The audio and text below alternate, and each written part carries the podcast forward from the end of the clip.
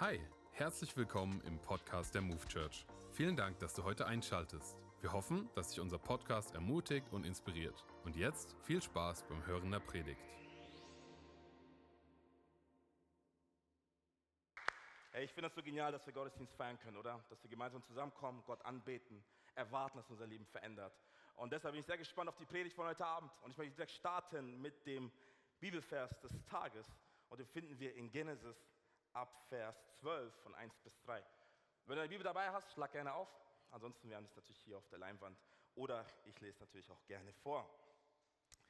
Genesis 12, Vers 1 bis 3. Komm mit mir hinein in diese Geschichte. Und zwar lesen wir, und der Herr sprach zu Abraham, Geh aus deinem Vaterland und von deiner Verwandtschaft und aus deines Vaters Hause in ein Land, das ich dir zeigen will.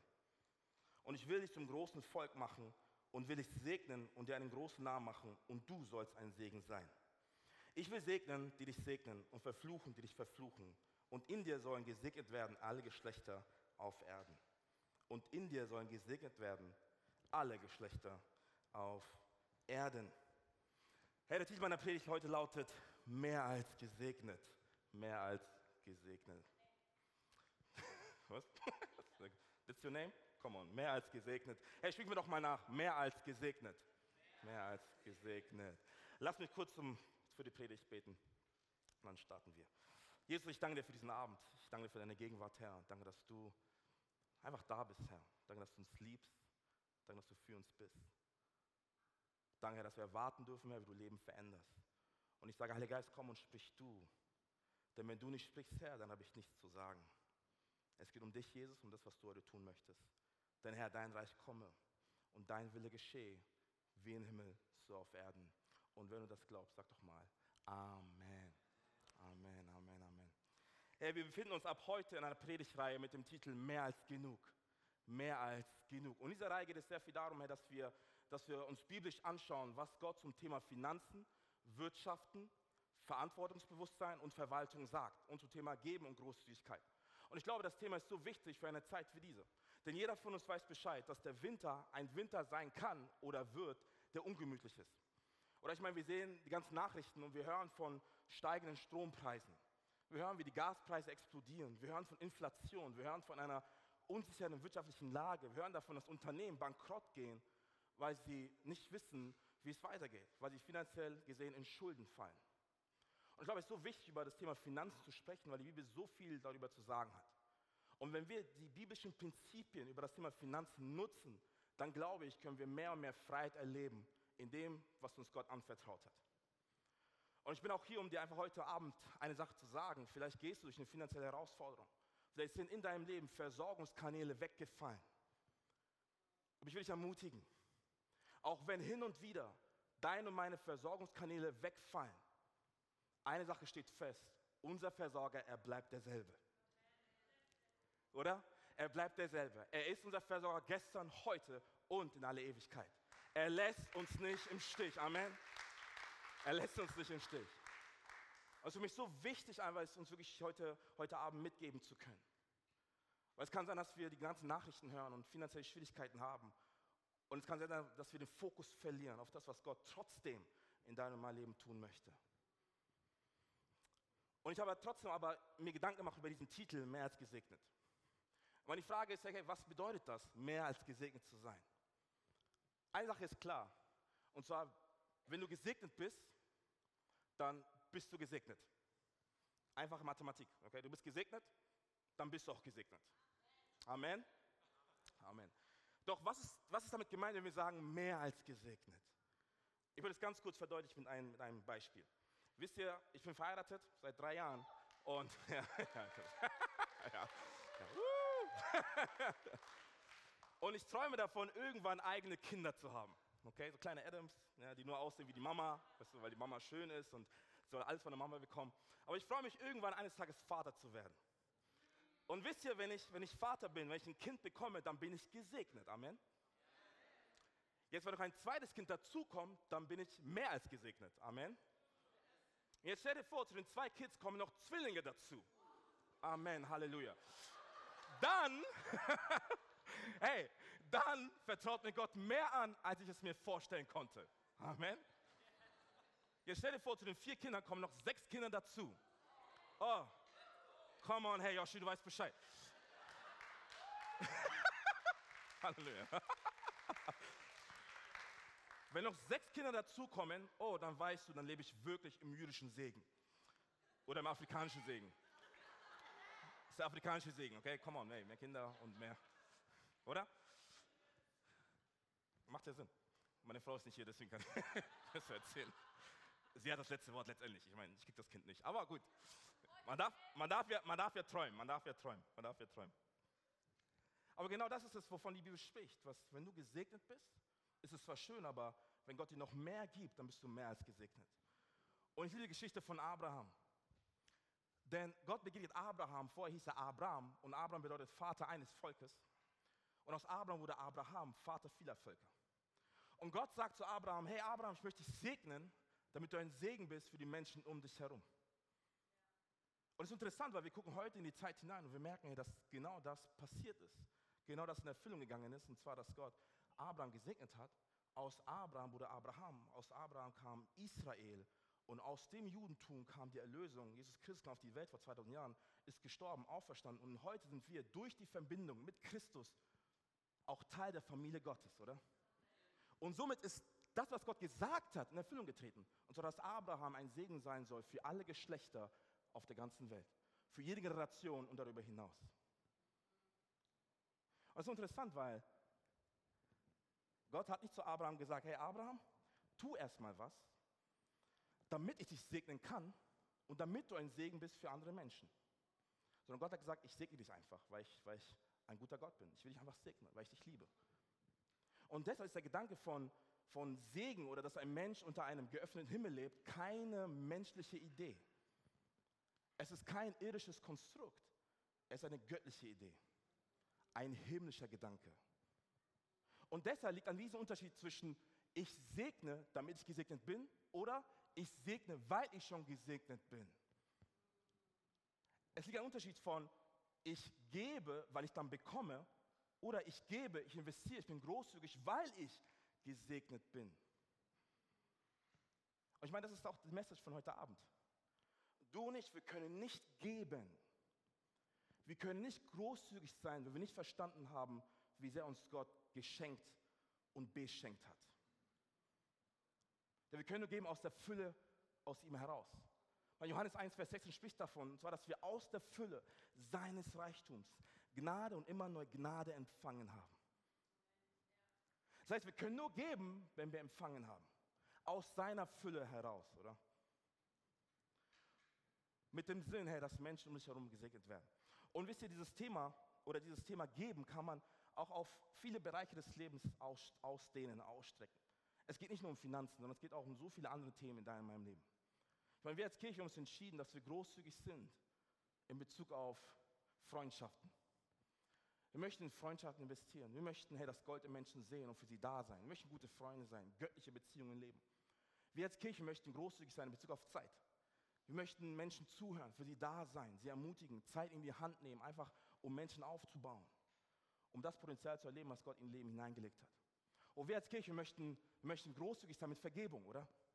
Warum? Weil uns vergeben wurde. Lass mich das ganz kurz nochmal platzieren in dem Vers Johannes 1, Vers 16. Aus seiner Fülle, durch seinen Reichtum haben wir empfangen Vergebung und immer neu Vergebung. Weil uns vergeben worden ist, wollen wir andere Menschen vergeben, oder? Können das gleich auch mit Liebe. Wir möchten extravagant lieben als Kirche. Und wir erlebt haben, wie sehr der Schöpfer des Himmels und der Erde uns liebt. Und lass mich auch das bitte platzieren in Johannes 1, Vers 16. Aus seiner Fülle, seines Reichtums haben wir Liebe und immer neu Liebe empfangen. Haben wir Versorgung und immer neu Versorgung empfangen. Und deshalb, du kannst erst geben, wenn du verstanden hast, wie sehr du gesegnet bist in Christus. Anders funktioniert das nicht. Anders wäre es Religion und Tradition. Und trotzdem gibt es ein Problem mit diesem Thema Geben.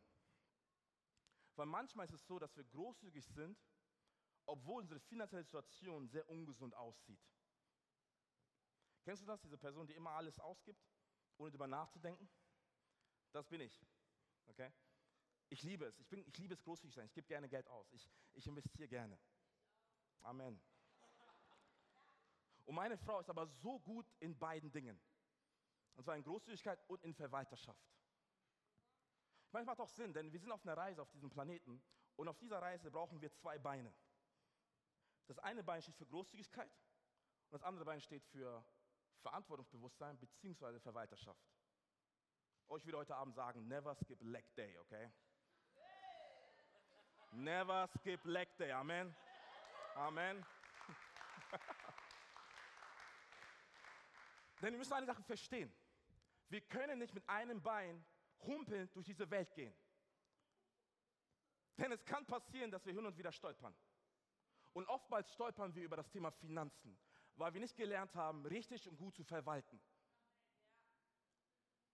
Ich verstehe das, wenn du großzügig sein möchtest und sagst, Gott, ich gebe dir alles, ich, ich gebe mein ganzes Geld hin.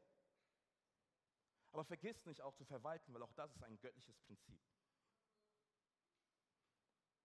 Und deshalb müssen wir uns immer wieder die Frage stellen, hey, wie kann ich, wie kann ich praktisch mit meinem Geld umgehen? Mit dem umgehen, was Gott mir anvertraut hat. Und auch das Thema Verwalterschaft, Verantwortungsbewusstsein, erstreckt sich in alle Lebensbereiche. Wisst ihr, wir wollen als Kirche nicht nur verantwortungsbewusst sein mit dem Geld, was uns Gott anvertraut hat, sondern wir möchten verantwortungsbewusst sein auch für die Beziehungen, in der wir leben. Stell dir vor, du lernst deinen Traumpartner kennen, hier in der Church, am Campus in Frankfurt. Amen, hey, der Block hier ist richtig so. Amen. Du lernst ihn kennen und eine Freundschaft entsteht. Warum? Weil bei uns in der Move Church die Regel herrscht, drei Monate Freundschaftsphase. Ich will es nochmal sagen, drei Monate Freundschaftsphase. Und nach den drei Monaten merkst du, hey Mann, das passt irgendwie. Und ihr geht eine Beziehung ein. Und nach der Beziehung sagst du, hey, das ist die Frau meines Lebens, der Partner meines Lebens, der Mann meines Lebens. Und du machst, du machst als Mann ihren Antrag und ihr seid verlobt und danach heiratet ihr. Und wisst ihr, es gibt immer ein Problem. das wäre richtig Hollywood. Es gibt, es gibt immer ein, es gibt vor allem bei uns Männern immer ein Problem. Und zwar hören wir auf zu arbeiten, wenn wir die Frau unseres Lebens gesaved haben. Vorher bist du voll ready, oder? Vorher, du gehst jeden Tag duschen. Du putzt viermal am Tag deine Zähne. Du, du wechselst jeden Tag deine Klamotten. Weißt du, 10 Liter Parfüm, Du kaufst immer Blumen, immer Schmuck. Aber wenn du in der Ehe bist oder in einer Beziehung bist, hörst du plötzlich damit auf. Aber uns macht alles gar keinen Sinn, weil wir Männer dafür geschaffen worden sind, unsere Frauen täglich und täglich immer wieder neu zu gewinnen, oder? Moment mal. Alle Frauen, Amen, Amen. Alle Männer so, was sagt ihr da vorne? Ganz gut, ganz gut. Ey, das gleiche geht auch für die Frauen, oder? Also, Amen, ja, Amen. Komm mal her. Oder? Mein, du bist verheiratet, du kannst nicht aufhören, dich zu schminken, weil du sagst, jetzt habe ich ihn eh, weißt du, und es ist eh egal alles. Okay? Alles gut, ey. Ich, ich wollte nur, ich wollte nur ein bisschen provozieren, okay? Die wahre Schönheit liegt im Inneren. Amen. Im Inneren. Ich wollte es nur noch mal sagen. Okay, sehr gut. Aber es macht doch Sinn. Es macht doch Sinn. Denn ich meine, letztendlich ist es so, dass du den größtmöglichen Gewinn, das größtmögliche Potenzial an Segen, was Gott für dein Leben und für deinen Partner hat, erst ergreifen kannst, wenn du gelernt hast, Verantwortung zu übernehmen für dich und für dein Gegenüber. Und auch das gleiche auch in Bezug auf Singleness. Wenn du nicht gelernt hast, als Single glücklich zu sein, alleine glücklich zu sein, dann kann es sein, dass du in der Beziehung dein Glück von deinem Partner abhängig machst. Aber dein Glück soll nicht von deinem Partner abhängig machen, sondern von Christus alleine, der Designer deiner meiner Seele, oder? Und das können wir ausstrecken. Ne? Wir, wollen, wir wollen verantwortungsbewusst sein, auch über die Worte, die wir sprechen. Wir möchten Leben aussprechen und nicht Tod aussprechen bei Personen, oder? Wir möchten Leute ernst nehmen, die sagen, hey, das, was du gesagt hast, hat mich verletzt. Und ich höre darauf und ich fange an, wirklich gute Worte auszusprechen, weil der Gegenüber mir wichtig ist. Oder wir, wir wollen verantwortungsbewusst sein mit mit, mit Beziehung, mit Freundschaften, mit Zeit. Und dadurch Gott einfach verherrlichen, Gott groß machen. Und deshalb brauchen wir auf dieser Reise, wenn wir unterwegs sind, diese zwei Beine. Wir brauchen Großzügigkeit und wir brauchen Verwalterschaft. Und natürlich reden wir als Kirche über Geld. Es kann, dass du hier sitzt und denkst, ah, das Thema Geld, Finanzen. Aber es tut mir leid, aber es ist ein sehr, sehr wichtiges Thema, Weil wenn wir als Kirche nicht über solche Themen sprechen wie Geld, wie Freundschaft, gute Entscheidungen, Zukunftspläne oder auch Sex, dann sage ich dir, wird eine andere Person diese Themen definieren. Es wird die Welt sein oder der Feind. Und wie ist der Feind? Er ist der Vater der Lügen, oder? Und das, was der Feind immer wieder tut, ist, er sagt zu dir und zu mir, du brauchst immer mehr. Es reicht nicht. Es ist nicht gut genug. Gott ist nicht dein Versorger. Tu immer mehr, damit du reich wirst, damit du Besitz hast. Bitte versteh mich richtig. Jesus hat nichts gegen Reichtum und Besitz. Er hat nichts gegen Geld. Er hat ein Problem damit, aber wenn dein Herz an das Geld hängt. Er hat das Problem darin, wenn wir anfangen, diesen Lügen zu glauben, dass nur Geld uns Sicherheit geben kann. Dass nur Geld, Macht, Besitz, Material uns befriedigen kann. Und dabei ist es interessant, weil eigentlich wissen wir doch, dass das wahre Reichtum, die echte freisetzende Freiheit und, und das göttliche Frieden nicht im Material und Dingen zu finden ist, sondern allein unserem Schöpfer von Jesus Christus von Nazareth. Und wenn Jesus nicht genug für uns ist, dann wird nichts und niemand genug sein für uns auf diesem Planeten. Oder?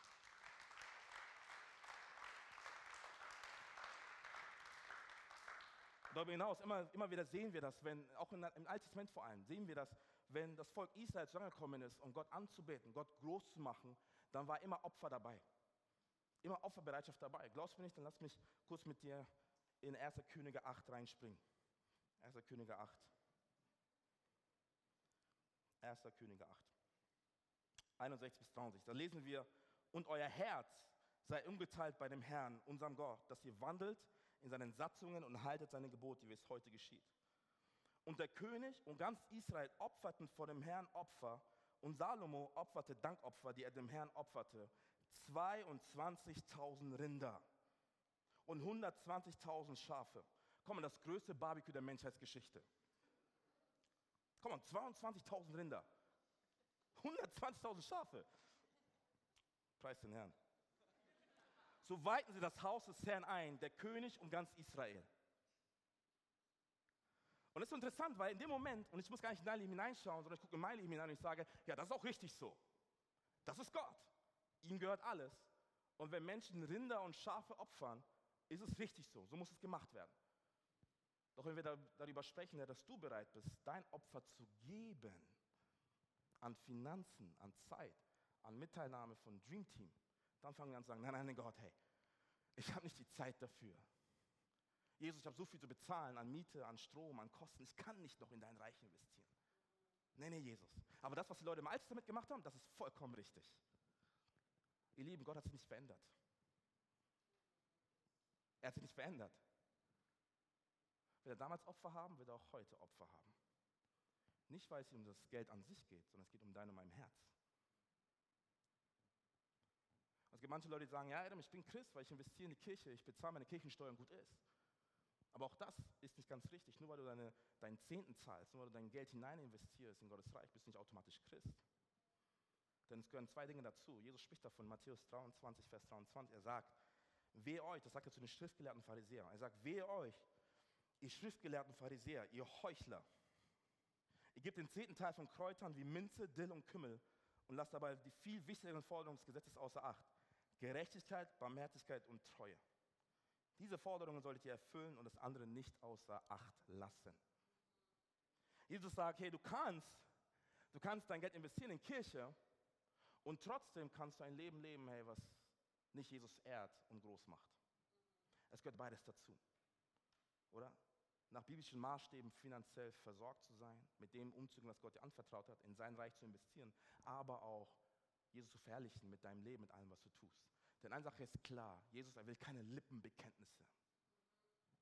Komm mal, Church, er will keine Lippenbekenntnisse. Das, was Jesus will, sind Lebensbekenntnisse. Momente, wo wir sagen, Jesus, hey, das ist mein Leben, es gehört einfach dir. Ich vertraue dir. Du bist an meiner Seite. Du bist alles, was ich brauche, Herr. Und danke, dass ich etwas zurückgeben kann von dem, was du mir gegeben hast. Aber vielleicht sitzt du und sagst, Adam, aber es ist mein Geld. Ich habe hart dafür gearbeitet, hart dafür geschuftet. Das ist mein Verdienst, meine Kohle. Ja, okay, aber ich sage ganz ehrlich, Jesus braucht dein Geld nicht. Amen. Auch ich brauche dein Geld nicht als Pastor. Und vielleicht Wirklich, ich will ein Statement setzen an dieser Stelle, weil so viele Leute sagen, die Kirche will nur mein Geld. Nein, nein, wir brauchen dein Geld nicht. Aber Adam, hey, mit meinem Geld baust du doch Kirche. Nein, nein, nein, Jesus baut seine Kirche. Oh, okay, Adam, äh, cool, aber Jesus baut seine Kirche mit meinem Geld. Nein, nein, er baut seine Kirche mit seinem Geld. Warum? Weil wir einfach verstehen müssen, dass alles, was ich habe, alles, was ich bin, gehört Christus alleine. Oder? Wenn wir anfangen zu sagen, hey, das ist mein Verdienst, meine Leistung, mein Erfolg, da kann es sein, dass wir den Fokus verlieren, hey, dass uns Gott morgen ganz schnell zeigen kann, dass es nicht so ist. Wenn wir glauben, dass wir der Hauptdarsteller sind unserer eigenen Geschichte, dann kann es sehr schnell passieren, dass Jesus uns zeigt, dass es nicht so ist. Spätestens dann, oder? Wenn wir nicht mehr hier sind. Wenn wir von der Welt gehen. Ab da, spätestens können wir das Geld nicht mehr mitnehmen. Und dann ist es nur noch du und, und Gott. Und deshalb macht es uns demütig zu sagen, Jesus, weißt du was, alles, was ich habe, das hast du mir geschenkt. Und danke, dass ich die Segen unterwegs sein darf. Und dass ich von denen noch etwas abgeben darf, damit noch mehr Menschen in Kontakt treten mit dem Evangelium, mit der Botschaft des Kreuzes, das Leben verändert und Leben neu macht. Und ich bin so dankbar, dass wir oder dass ich Teil einer Kirche sein darf, die das immer wieder sehen darf, wie Menschen sagen, Adam, ich möchte investieren in Gottes Reich hinein, weil ich, weil ich sehen möchte, wie Frucht entsteht. Nicht nur in meinem Leben, sondern auch im Leben von anderen Menschen. Und zwar auf beiden Seiten, sei es Großzügigkeit, sei es Verwalterschaft. Und ich habe heute zwei besondere Menschen eingeladen, jetzt auf die Bühne zu kommen. Es ist einmal der Nabil und einmal der Felix. Hey, geben beide mal diesen Applaus.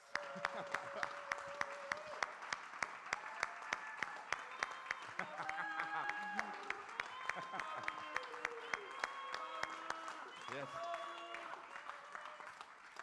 Und, und, ich sage euch ganz ehrlich, das sind Menschen, das sind Männer, hey, die wirklich verstanden haben, was es bedeutet, nach göttlichen Maßstäben die Finanzen, die Gott einen anvertraut hat, zu verwalten und auch großzügig auszugeben. Und deshalb, wir haben ein Interview vorbereitet mit den beiden und ich freue mich sehr drauf. Und äh, wir sind gespannt. Können wir den beiden nochmal diesen Applaus geben an der Stelle?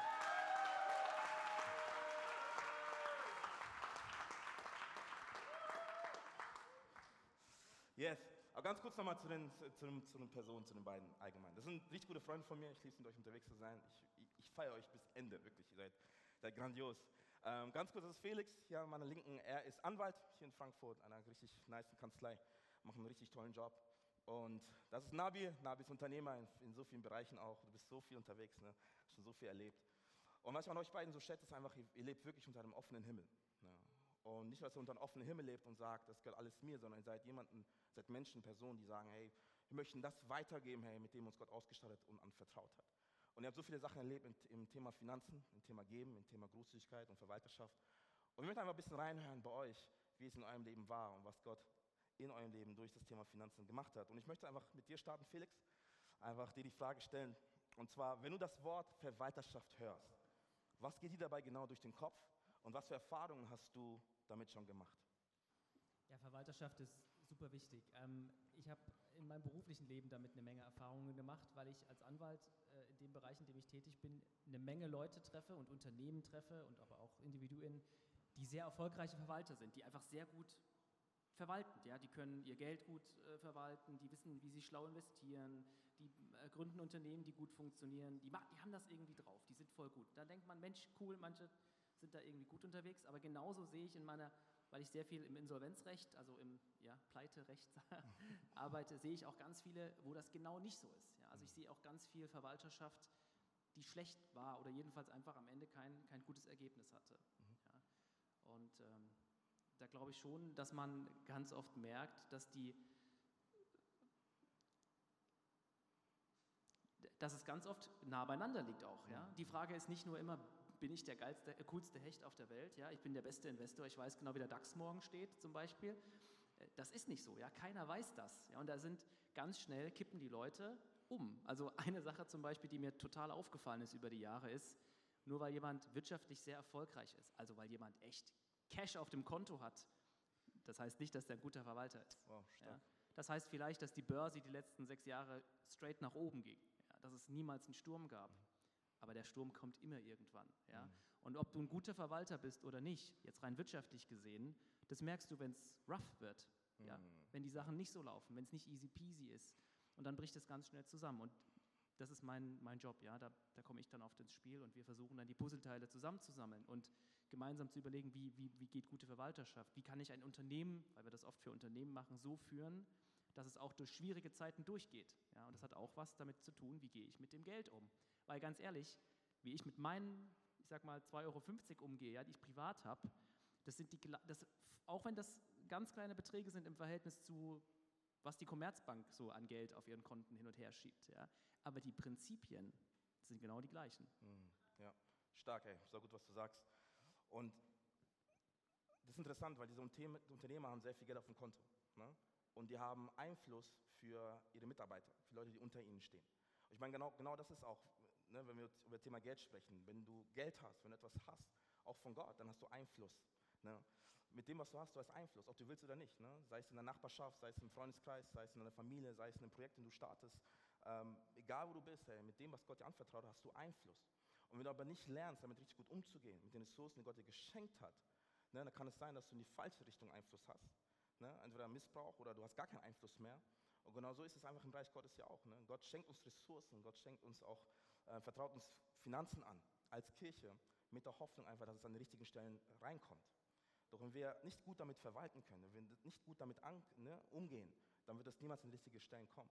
Und es gab einen Satz, den, den habe ich in einem Podcast, den du mir mal geschickt hast, der war richtig gut, äh, oh, heiliges Geld. Und da hat ein Typ gesagt, ähm, Geld ist neutral an sich. Okay, Geld ist neutral.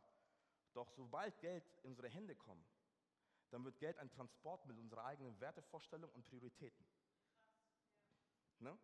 Ja. Ne? Ne? Und, so. und genau das ist es halt. Ne? Was ist die Priorität in deinem Leben? Was sind die Wertvorstellungen in deinem Leben? Ne? Was willst du damit tun? Ne? Genau. Für mich war das so, ich war Student und hatte, hatte nichts, ja, und war nix und ähm, wollte gerne irgendwie, hatte so Lust auf mehr Verantwortung. Hm. Und da ist mir diese Bibelstelle, dieses, ihr kennt das vielleicht, Gebet des Jabes. In der Bibel gibt es im Alten Ja. Testament so ein ganz langes Register, ja, und der war der Vater von dem und dann ist der der Vater von dem gewesen, so richtig sterbenslangweilig. Und zwischendrin ist ein Satz und da steht, der Sohn von bla bla bla war Jabes und der hat Gott, zu Gott gebetet und gesagt, Gott, äh, bitte mehre meinen Einfluss, stell meine Füße auf weites Land und ähm, gib mir eine große Härte, so sinngemäß. Ja? Und dann steht einfach nur lapidar drin und Gott gab ihm, worum er gebeten hatte. Ja. Und man muss da so ein bisschen hinter die Kulissen steigen, aber die Idee dahinter ist sozusagen, dass Gott sagt, hey, wenn du Lust hast, du möchtest gerne bei mir in die Ausbildung zum guten Verwalter gehen, also bei Gott lernen, wie man guter Verwalter werden kann oder gute Verwalterin werden kann, da hat Gott Bock drauf. Da sagt er, ja, ey, wenn du Lust hast und du streckst dich danach aus und du sagst, hey, ich will gern Verantwortung übernehmen, ich habe irgendwie Lust, ich will, ich will auch was bewegen, ähm, dann wird Gott mit dir den Weg gehen. Voll. Das macht er. Und das Ja. hat er mit dem Jabes gemacht. Und da steht nicht drin, dass, und er gab ihm, wie er gebeten hatte, weil Jabes so ein echt krass cooler Typ war, besser als alle anderen. Nein, steht da nicht. Ja? Und wir alle haben diese Berufung ein Stück weit, also ne, ein Teil, also irgendwie gute Verwalter zu sein. Und manche in dem Bereich, manche in dem Bereich. Und bei mir war das so. Ich habe dann gesagt, Gott, okay, das will ich auch. Das möchte ich bitte. Ja. Ja. Und Gott geht mit mir den Weg immer noch. Ja? Also ich bin Stark. lange nicht am Ziel, aber ich merke, wie Stück für Stück die Verantwortung, die ich bekomme, in meinem Beruf zum Beispiel ganz viel, aber natürlich auch als, als, als Mensch, die wächst. Ja? Weil es ist, wäre total schlimm und total toxisch, und das muss ich jetzt noch loswerden, haben wir vorhin besprochen. Hau Ja? Ähm, kennt ihr das? Habt ihr manchmal gesagt, oh, ich müsste jetzt eigentlich einen Lottogewinn haben? Wer hat schon mal gesagt, ich bräuchte einen Lottogewinn? Also ich muss mich melden. Boah, so viele Hände. Ja. Wisst ihr, was krass ist? Ähm, ich hab, ich, ich mache ein kleines Bild ab dazu. Äh, habt, wer von euch hat eine Ahnung, wie hoch ist die statistische Wahrscheinlichkeit, dass jemand von euch in Privatinsolvenz kommt dieses Jahr? Nur statistisch. Ja, statistisch gesehen, boah, manche sagen jetzt, okay, ziemlich hoch, mein Portemonnaie ist leer. Äh, statistisch unter 0,001 Prozent. Ja? Das ist, die Durchschnitt, das ist eine ganz grobe durchschnittliche Statistik, wie hoch die Wahrscheinlichkeit ist, dass dir das passiert als, als deutscher Bürger. So, ähm, die Statistik sagt, für Lotto, Leute, die im Lotto gewin- gewonnen haben, ist die Wahrscheinlichkeit, dass diejenigen alles verlieren und in der Privatinsolvenz landen, bei 60 Prozent. Und wie kann das sein? Wie, Moment mal ganz kurz, ich bin doch Millionär geworden, ich habe doch im Lotto gewonnen, ich habe doch 30 Millionen Euro bekommen. Wir alle können uns gar nicht vorstellen, wie soll man das Geld ausgeben. Glaubt mir, wenn ihr das habt, ihr findet einen Weg. Ähm, und was ich damit sagen will, ist, Geld kann auch echt toxisch und schlecht sein, wenn du damit nicht umgehen kannst. Ja. Keiner von diesen 60 Prozent sagt, wow, das war so toll, dass ich im Lotto gewonnen habe. Die sagen, wäre das bloß nicht passiert. Ja? Und das ist das Problem, das Paradoxon ist, das heißt, wenn du eigentlich denkst, du brauchst einen Lottogewinn, weil du mehr Geld brauchst, dann solltest du eigentlich lieber keinen kriegen, Mhm. weil das würde dein Leben wahrscheinlich zerstören. Und wenn du aber so weit bist als Verwalter, du hast schon das gelernt, du kannst damit umgehen, mit dem Geld, dass du das vertragen könntest, dann brauchst du es nicht. Überraschung. Dann brauchst du es nicht, weil du schon gelernt Voll stark. weil du verstanden hast als guter Verwalter, dass Gott dich versorgt. Ja, Amen. Sorry, das ist am Ende das. Amen, Amen. Voll gut. Ja. Ich meine, das ist immer so interessant, weil wir glauben immer, dass wenn jemand ganz viel Geld bekommt, dass er plötzlich ein ganz anderer Mensch wird. Ne? Ey, du hast so viel Geld bekommen, du bist plötzlich ein schlechter Mensch geworden oder du bist ein besserer Mensch geworden. Ne? Weil denken mal, dass Geld die Macht hat, unser Leben zu verändern, aber so ist es eigentlich nicht. Wie ich vorhin gesagt habe, Geld ist neutral. Geld hat nicht die Macht, unser Leben zu verändern, sondern du gibst dem Geld die Macht. Ne? Und wenn du mehr Geld hast, dann wirst du einfach nur das tun, was du schon vorher getan hast, nur mehr letztendlich. Ne? Das verstehen Leute manchmal nicht. Immer höre ich von, ey, wenn ich noch mehr Geld hätte, dann würde ich mehr spenden, dann würde ich noch das machen, ey, dann würde ich in Kirche investieren.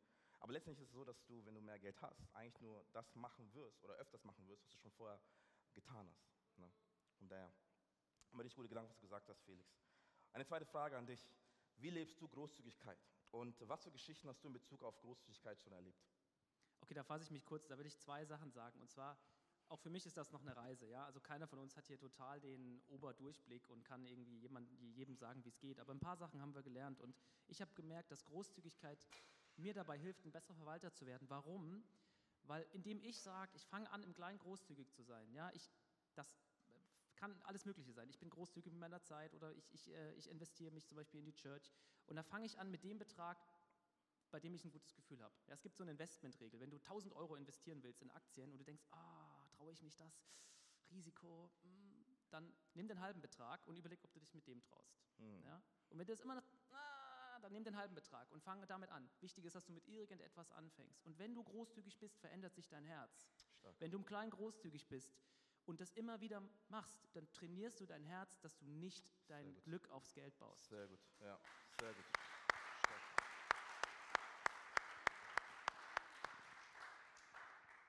Und das Zweite, was vielleicht noch beeindruckender ist, keine Ahnung, ist, ähm, ich bin im Geschäftsleben unterwegs und habe viel mit sehr erfolgreichen, so weisen Anführern, Geschäftsführern, Vorständen, Unternehmern zu tun. Und manche von denen sind echt beeindruckende Leute. Da, da, da denkt man so, guckt man die so an und denkt, wow, also wenn ich mal groß bin, so ungefähr zu sein, wäre gar nicht so schlecht. Ja, so als Vorbilder. Und wisst ihr, was die Vorbilder alle gemeinsam haben? Die sind großzügig. Total verrückt, ja. Das sind die einflussreichsten, äh, gebildetsten, äh, angesehensten Leute in meinem Feld, sind ganz oft großzügig mit ihrer Zeit, mit ihrem Lob, Hm, mit ihren wow. Finanzen. Ja, die investieren zum Beispiel Unternehmer, die sagen, nein, äh, ich, ich kümmere mich um meine Mitarbeiter, ich zahle nicht den niedrigsten Lohn, ja, ich zahle einen hohen Lohn, die sollen es gut haben bei mir. Ich sage euch, das, das sind die erfolgreichsten aus meiner, aus meiner Sicht. Also auch das ist wieder so ein Feedback-Loop. Ja? Ähm, wenn du großzügig bist, Leute werden dich respektieren, du, du, Ja. du, du bekommst mehr Einfluss, du, äh, also ich, ich, ich kann gar nicht mehr, also das ist einfach phänomenal auf allen Ebenen. Äh, Großzügigkeit ist einfach so, so gut. Ja, stark, richtig gut.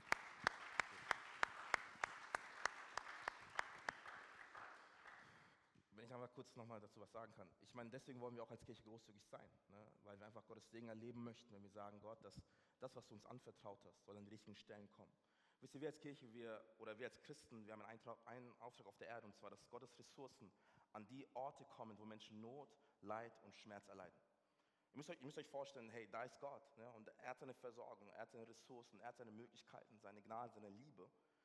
Und hier ist die Welt voller Not, Schmerz und Hoffnungslosigkeit. Jetzt müssen wir uns die Frage stellen, hey, wie kommt all das, was Gott hat, an diese Stellen hinein? Ganz einfach, indem wir als Kirche, indem wir als Christen sagen, Jesus, ich stelle mich in die Mitte hinein und bin der Kanal, dass deine Versorgung, dein Evangelium an Essen, an Nahrung, an guter Hoffnung, an Liebe an den Ort kommt, wo Menschen das normalerweise nicht erleben können. Und deshalb bin ich so dankbar, dass wir als Kirche großzügig sein können. Ne? Und ich meine, es gibt so viele Stories ja von Pakistan, wo ich auch mit dabei sein durfte, wo ich sehen durfte, hey, wie Menschen dort vor Ort ähm, sterben, Kinder sterben, weil die keinen Zugang haben zu sauberem Trinkwasser. Und wir als Kirche gesagt haben, weißt du was, Gott, wir sehen die Not in Pakistan. Wir möchten aber, dass das, was uns anvertraut hast, an, an Versorgung, an Ressourcen, an Geld, an Finanzen, dass es dort ankommt. Und wir haben jetzt aktuell fünf Wasserfilteranlagen, wo über 20.000, 30.000, 40.000 Menschen dort vor Ort Zugang haben auf sauberem Trinkwasser. Ne? Solche Sachen halt. Ne? Äh, weil weil genau dafür sind wir berufen worden als Kirche, ne? einen Unterschied zu machen hier auf dieser Welt. Und wenn wir das nicht tun können, dann haben wir keine Existenzberechtigung. Ne? Von daher, yes, Nabil, Bro, ich liebe dich, du weißt. Nabil, in deiner Geschichte hattest du äh, schon die verschiedensten Sichtweisen auf Geld gehabt. Kannst du, deine, kannst du uns in deine Geschichte mit hineinnehmen und auch zeigen, wie sich diese, deine Sicht auf Geld und den Wert, den Geld für dich hatte, verändert hat? Mm, Ja, klar. Also Ja, als, äh, als, äh, als Kind hatte Geld immer ähm, so den Stellenwert, ich kann mir meine Wünsche damit erfüllen. Ohne Geld werde ich nicht glücklich. Das heißt, ich möchte Haribos, ich brauche Geld. Ich möchte Atari, ich brauche Geld. Ich möchte die Super Soccer, die besten Wasserpistolen. Ich brauche auch Geld dafür. Meine Eltern haben uns immer sparsam erzogen. Sie haben uns alles gegeben, was wir brauchten, aber nicht zu viel, was ich gut finde, was ich wirklich gut finde, was ich wirklich gut finde. Ja, irgendwann ist man dann jugendlich, heranwachsend, junge Erwachsen und äh, ja, Geld war tatsächlich während meiner jugendlichen Zeit und in meiner, ähm, in meiner vorchristlichen Zeit, kann man sagen, auch ähm, das, was, was mich definiert hat, wodurch ich auch Menschen definiert habe. Das heißt, ähm, ich habe jemanden angeschaut und habe gesehen, was hat er an, was, was trägt er für eine Uhr, was fährt er für ein Auto. So ein Mensch ist das. Also der, der, der, daran kann man ihn definieren. Das war, äh, Geld war wichtig. Ich hatte immer mein ganzes Geld in der Tasche, um, um mich auch irgendwo zu beweisen vor den Leuten. Und es war wirklich, wenn das Geld weg wäre, hätte ich den ganzen Monat nichts zu essen gehabt. Ja.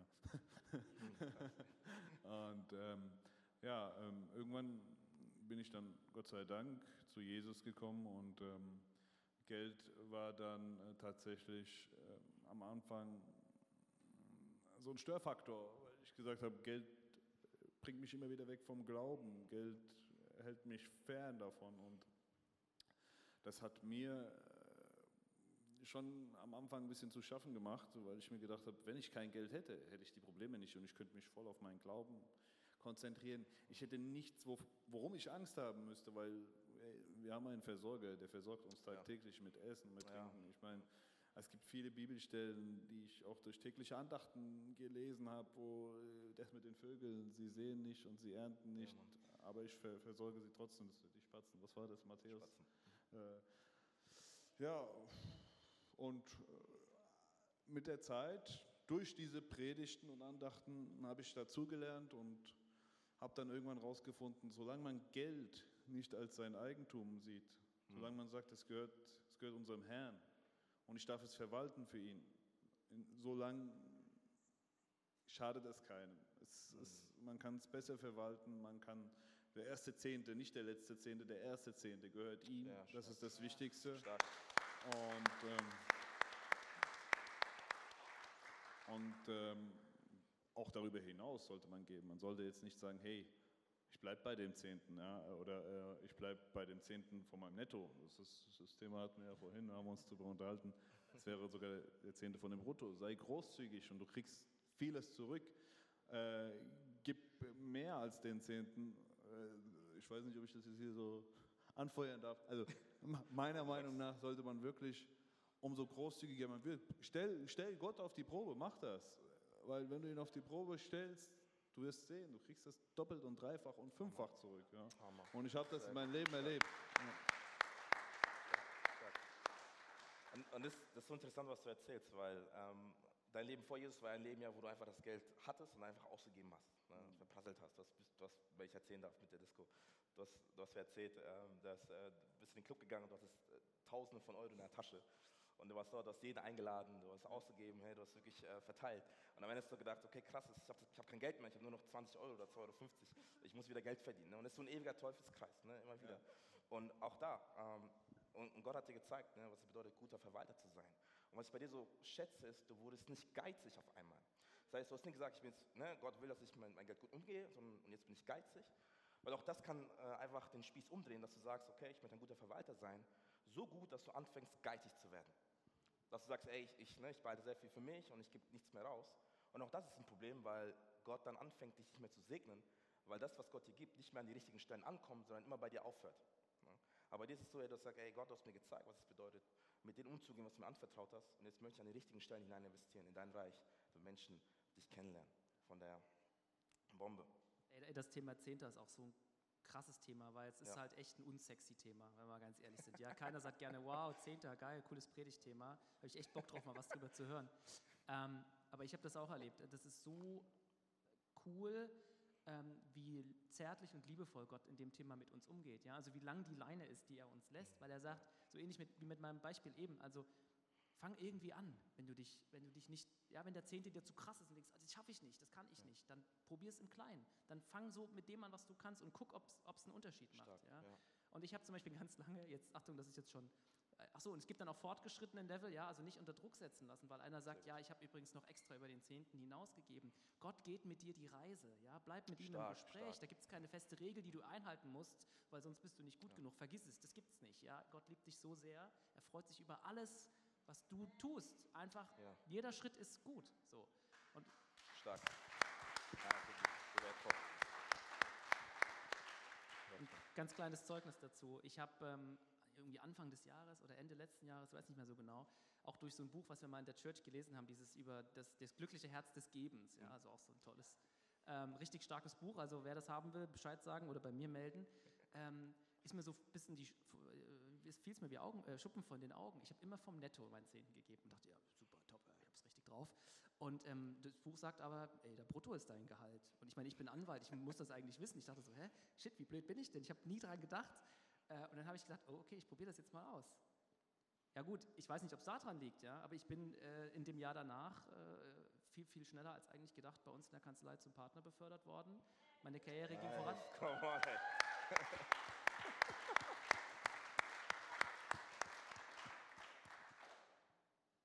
Ja, Gott will auch uns alle beschenken. Das ist am Ende das auch, wie sein Herz ist. Ja. Er ist selber der großzügigste von allen. Amen. Amen. Nabil, noch eine Frage an dich. Ähm, wie lebst du Großzügigkeit ganz praktisch in deinem Alltag aus?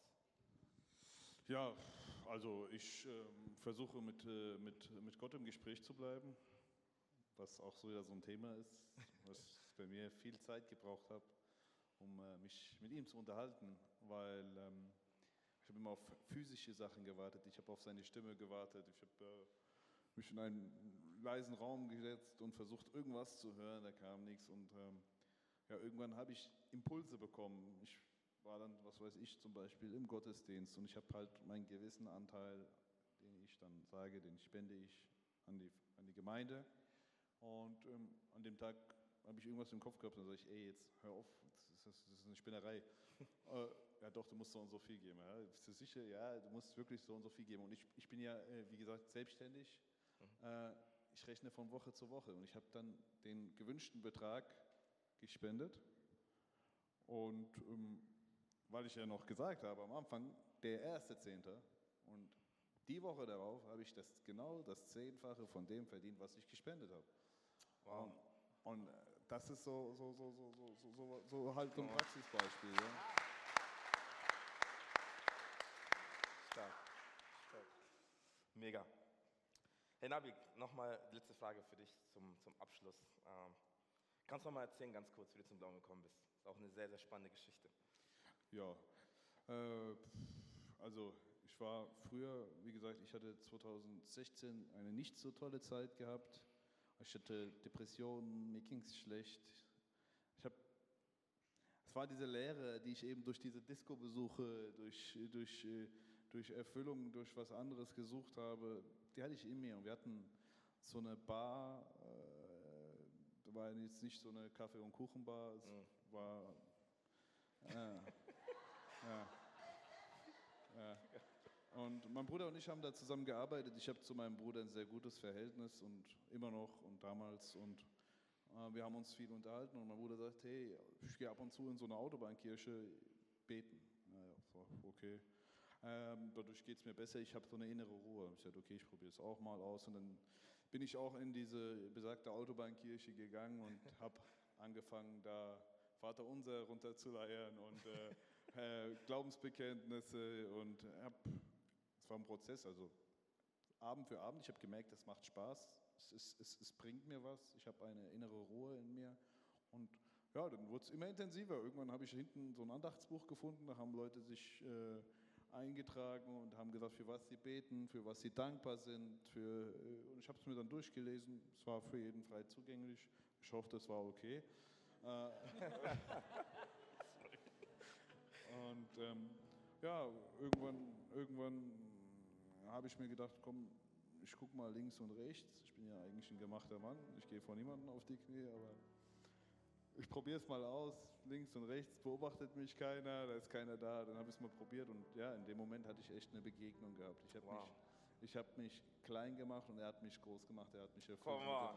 Wow.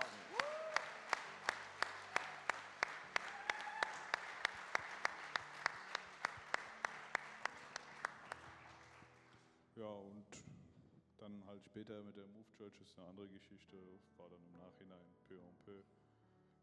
Genau, da haben wir uns kennengelernt und hatten ganz viel Spaß. Mein Beileid. Es ist immer so, wenn du mit Nabil essen gehst, ne? aber auch Felix genauso. Und man will bezahlen und die beiden sind so, nein, ich zahle jetzt. Und dann gibt es so einen Fight am Esstisch. Nein, ich zahle, ne, ich zahle. Und ich bin so, okay, hey, dann zahl du, hey. Wenn, wenn, wenn, wenn, wenn du es auf dem Herzen hast, weißt du was, hey, da kommen wir dann. nee, hey, ihr beiden, vielen, vielen Dank, ey. Es war so viel Gold, was ihr erzählt habt. Mega, vielen, vielen Dank, hey. Sag mal, euer Applaus.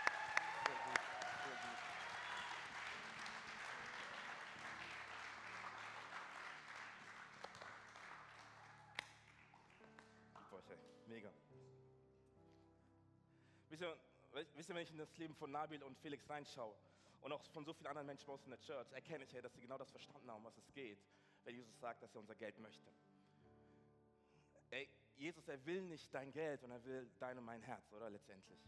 Und wir hören die Story von Nabil und wir denken so, krass, ein Mann, der durch Depression geht, ein Mann, der versucht hat, sein Loch zu füllen mit, mit materiellen Dingen, oder mit einer, in einer Bar, wo man keinen Kaffee, Kuchen serviert, wo er versucht, ähm, dort sein Loch zu füllen, sein, seine innere Depression, seine Enttäuschung, seine Frustration. Und wen ist er begegnet? Er ist, er ist Jesus begegnet. Und wisst ihr, und wisst ihr das, das ist das, warum ich so an Jesus, an Jesus liebe und an Jesus festhalte, weil Jesus sagt, hey, ähm, wir müssen anfangen, unser Herz ihm zu verschenken. Eine Bestätigung dafür oder ein Bibelvers, weil sonst wäre ich kein guter Pastor, lesen wir in Matthäus 6, Vers 19 bis 21. So lesen wir, sammelt keine Reichtümer hier auf der Erde an, wo Motten oder Rosse zerfressen oder Diebe einbrechen und sie stehlen können. Sammelt eure Reichtümer im Himmel, wo sie weder von Motten noch von Rost zerfressen werden und vor Dieben sicher sind. Denn wo dein Reichtum ist, wo dein Schatz ist, da ist auch dein Herz. Und ich liebe diesen Vers, weil Jesus sagt nicht, hey, da wo dein Herz ist, da ist auch dein Schatz. Jesus sagt, da wo dein Schatz ist, da ist auch dein Herz. Das heißt, der Ort, wo du am meisten hinein investierst, der Ort, wo du am meisten Kraft, Zeit und Finanzen hineingibst, ist auch der Ort, wo dein Herz hinwandern wird. Wisst ihr, ich liebe meine Frau und es ist keine Frage, ob ich ihr Blumen kaufe, Schmuck kaufe, für sie da bin. Nein, ich tue das, warum? Weil ich mein Herz trainieren möchte, bei ihr zu sein. Mein Herz soll sich in sie verlieren und immer bei ihr, bei ihr gelandet sein. Und deshalb kaufe ich Schmuck, deshalb kaufe ich Blumen, deshalb bin ich für sie da und versuche ein guter Ehemann zu sein. Und ich meine, das macht so viel Sinn, oder? Wir werden niemals committed sein für eine Sache oder für eine Person, wenn wir nicht bereit sind, da hinein zu investieren. Weißt du, du kannst mir tausendmal sagen, hey, wie, wie sehr du die Church liebst und wie sehr du Teil der Church sein möchtest, wie sehr du in ein Dream Team hineinkommen möchtest. Sobald du aber nicht diesen Fuß hineinsetzt und Teil von einem Dream Team bist, sind es alles nur Lippenbekenntnisse, keine Lebensbekenntnisse. Du wirst erst committed für eine Sache, wenn du wirklich bereit bist, hinein zu investieren, hineinzugeben, hineinzukommen. Sagen, weißt du was, ich setze ein Statement und sage, Gott, ich gehöre dir alleine. Hier ist mein Leben. Hier ist mein Geld. Und Jesus, wenn du mein Geld hast, hast du mein gesamtes Leben und du wirst mein Leben komplett verändern komplett erneuern. Und ich meine, das größte Beispiel hat Jesus selber gezeigt, oder vor 2000 Jahren. Weißt du, was Jesus Schatz und Reichtum ist? Komm mal, weißt du, was Jesus Schatz und Reichtum ist? Das bist du und ich. Und wo dein Reichtum ist, da wird dein Herz hinwandern, oder? Was denkst du, in welches Leben sich Gott investiert hat? In dein mein Leben, und zwar vor 2000 Jahren. Er gab sein Leben für dich und er ist auferstanden für dich, damit du in Freiheit leben kannst, weil du sein Schatz bist, weil du ihm wichtig bist, weil er sein Herz verlieren möchte bei dir, mit unterwegs sein möchte. Und das ist so interessant, weil die Welt uns immer wieder was anderes sagen. Oder Social Media, Werbung werden immer sagen, hey, das ist das, was wir brauchen, in der Welt zu finden ist. Oder kauf immer mehr, kauf immer mehr, hol immer das, hol noch das und jenes. Und letztendlich merken wir aber, dass wir leer sind und nicht voll sind. Und es macht auch Sinn, weil die essentiellen Dinge für dein und mein Leben, an Geborgenheit, an Schutz, an Sicherheit, an, an Wahrheit, an Liebe, an Gnade, Barmherzigkeit, finden wir nicht in Materialien und Dingen. Oder die finden wir nur alleine in Jesus Christus. Denn ich sage dir ganz ehrlich, du kannst ein Haus kaufen, aber kein Zuhause. Du kannst ein Bett kaufen, aber kein Schlaf. Du kannst eine Uhr kaufen, aber keine Lebenszeit. Du kannst einen Anwalt kaufen, aber keine göttliche Gerechtigkeit. Du kannst eine Mauer kaufen, aber keine Sicherheit. Du kannst dir Spaß kaufen, oder? Aber gar kein Glück. Oder du kannst Sex kaufen, aber keine Liebe. Du kannst Likes kaufen auf Instagram, voll auf Instagram kaufen, aber keine echte Freundschaft. Du kannst Make-up kaufen, Beauty-Tipps kaufen, aber keine wahre innerliche Schönheit. Oder du kannst eine Kreuzkette kaufen, oder? Aber nicht den Erlöser und Retter dieser Welt. Come on, Church. Herr, und deswegen, Herr, das, was wir brauchen, und ich bin nicht müde, das immer wieder zu sagen.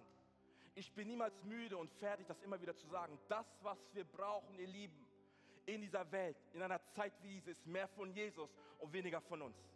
Doch wenn Jesus nicht genug ist für dich und für mich, dann wird nichts und niemand genug sein für dich und für mich. Wir brauchen ihn, denn er ist der Gott, der Leben verändert. Er ist der Gott, der versorgt, der für uns ist. Und wenn Jesus für uns ist, Church, wer kann gegen uns sein? Amen. Wenn Jesus für uns ist, wenn er uns liebt, wenn er bei uns ist, was soll uns davon abhalten, das Leben zu leben, was zählt? Ein Leben zu leben, was voller Segen ist, was voller Abenteuer ist, was voller Hoffnung ist. Ein Leben, was, was grenzenlos ist, weil wir wissen, Herr, dass der Gott, der das Unmögliche möglich macht, an unserer Seite ist. Das, was wir brauchen, lieben, ist mehr von Jesus und weniger von uns. Und Jesus sagt, er will dein Geld, ist es nicht, weil Jesus arm ist, sondern weil er weiß, wenn er dein Geld hat, hat er auch dein Herz. Und wenn er dein Herz hat, hat er auch dein Leben. Die Frage ist aber, vertraust du ihm? Vertraust du ihm und sagst, Jesus, ich möchte lernen von dir, großzügiger zu werden, zu lernen auch, gut zu verwalten, um ein Segen zu sein für Menschen um mich herum. Zum Abschluss noch eine Story aus meinem Leben. Und ihr müsst verstehen, ich habe vor, vor sechs Jahren Theologie studiert. Oder ich habe angefangen, ich habe sechs Jahre lang studiert, habe vor kurzem bin ich fertig. Und ich habe von Spenden gelebt.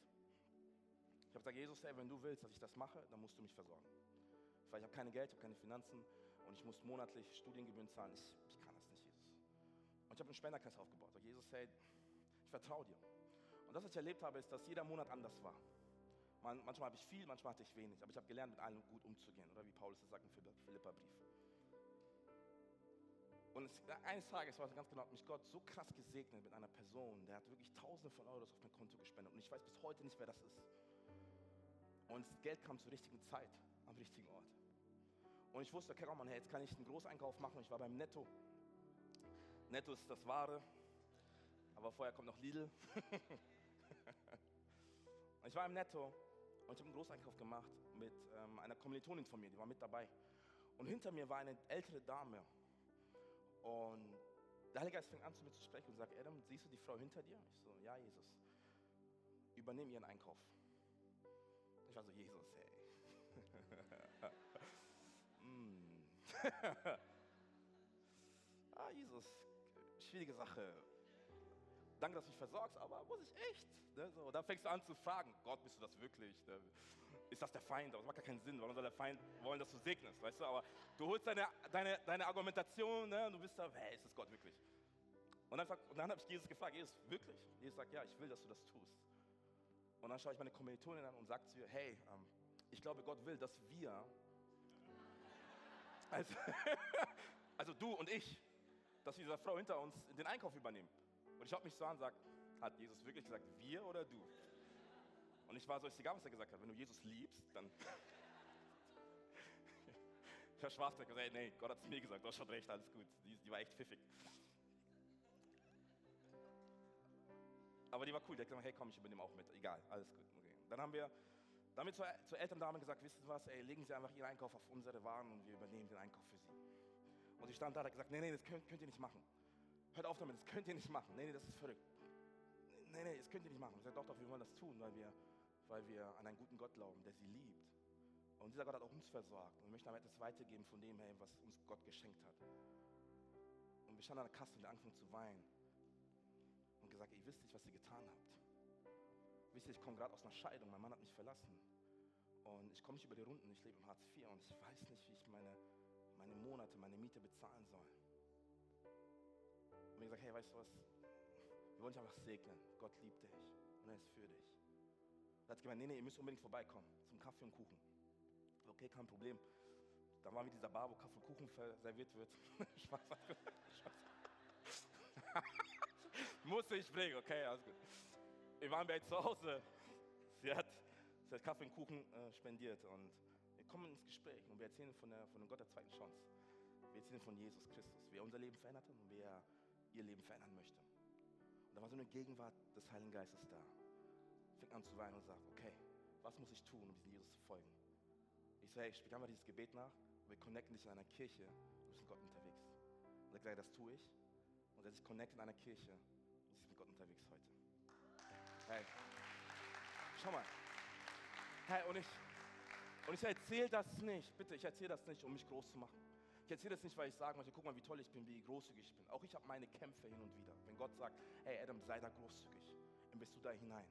Und es ist ein Training, wie Felix gesagt hat, oder? Wir wachsen mehr und mehr hinein. Wir lernen mehr und mehr, Gott zu vertrauen und sagen, Gott, du hast mir etwas anvertraut und ich möchte es weitergeben, weil so ein Segen dahinter steckt.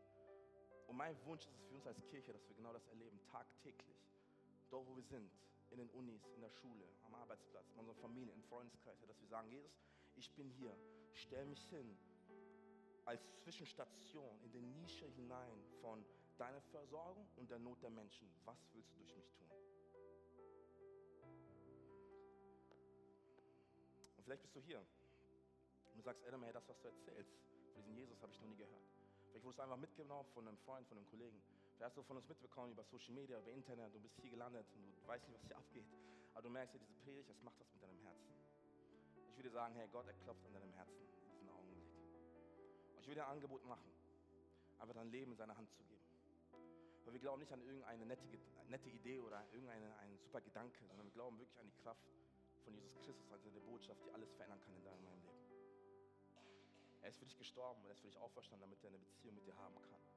Der Weg zum Vater ist frei. Er möchte mit dir unterwegs sein. Er sehnt sich nach Beziehung mit dir. Und wenn du hier bist und sagst, Adam, genau das möchte ich erleben. Ich möchte Gott mein Leben in seine Hand geben. Dann möchte ich diesen Angebot machen, was wir jeden Sonntag haben. Einfach heute Ja zu sagen zu diesem Gott der zweiten Chance. Und ich bitte uns einfach alle gemeinsam die Augen zu schließen, da wo wir sind. Geht nicht um deinen Nachbar, es geht nicht um die Leute in diesem Raum, sondern es geht alleine nur um dich und Gott. vielleicht bist du hier und du sagst, ich möchte genau das. Ich möchte ein Leben mit Jesus, Jesus haben, ich möchte unterwegs sein, ich möchte ihm mein Leben in seine Hand geben. Oder vielleicht, oder vielleicht willst du zurück zu Gott kommen und du warst lange weg, durch das Leben, durch Umstände, Situationen. Auch hier möchte ich einfach ein Angebot machen, heute Ja zu sagen zu diesem Gott der zweiten Chance.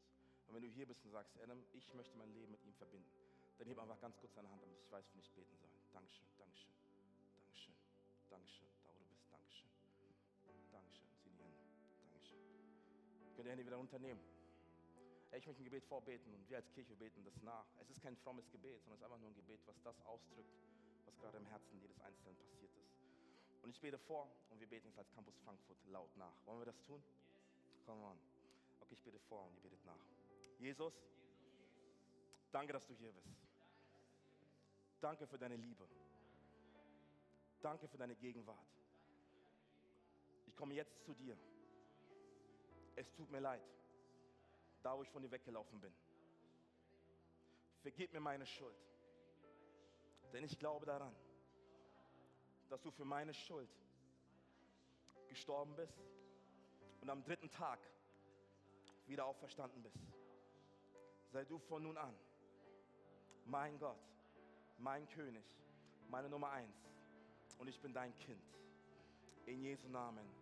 Amen. Come on, come on. Amen. Hey, die beste Entscheidung die man getroffen hast.